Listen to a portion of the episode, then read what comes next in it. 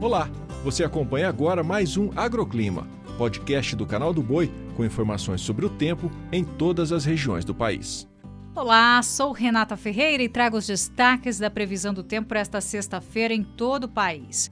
A semana termina com tempo instável em todo o oeste da região sul e no sul de Mato Grosso do Sul.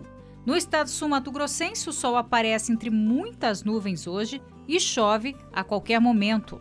No Rio Grande do Sul também tem previsão de chuva, com exceção do sudoeste gaúcho, onde as pancadas acontecem de forma mais isolada, assim como nas demais áreas da região.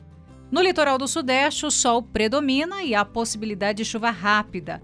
Nas demais áreas da região, o dia será ensolarado, mas chove em forma de pancadas isoladas, com trovoadas.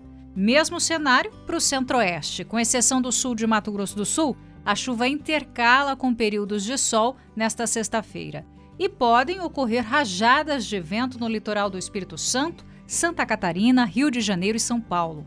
A zona de convergência intertropical continua deixando o tempo instável também no litoral do Amapá, Maranhão, Piauí e Ceará. Nessas áreas, a chuva acontece em vários momentos do dia. No leste do Amazonas, o sol aparece entre nuvens e chove no decorrer do dia. Tempo firme apenas no interior da Bahia, Pernambuco, Alagoas e Sergipe. Nas demais áreas da região norte e do nordeste faz sol, mas chove de forma isolada.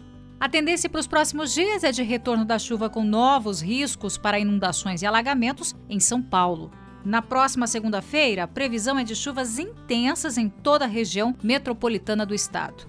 E neste final de semana, atenção também para os temporais em Mato Grosso do Sul, que devem se estender até a próxima semana.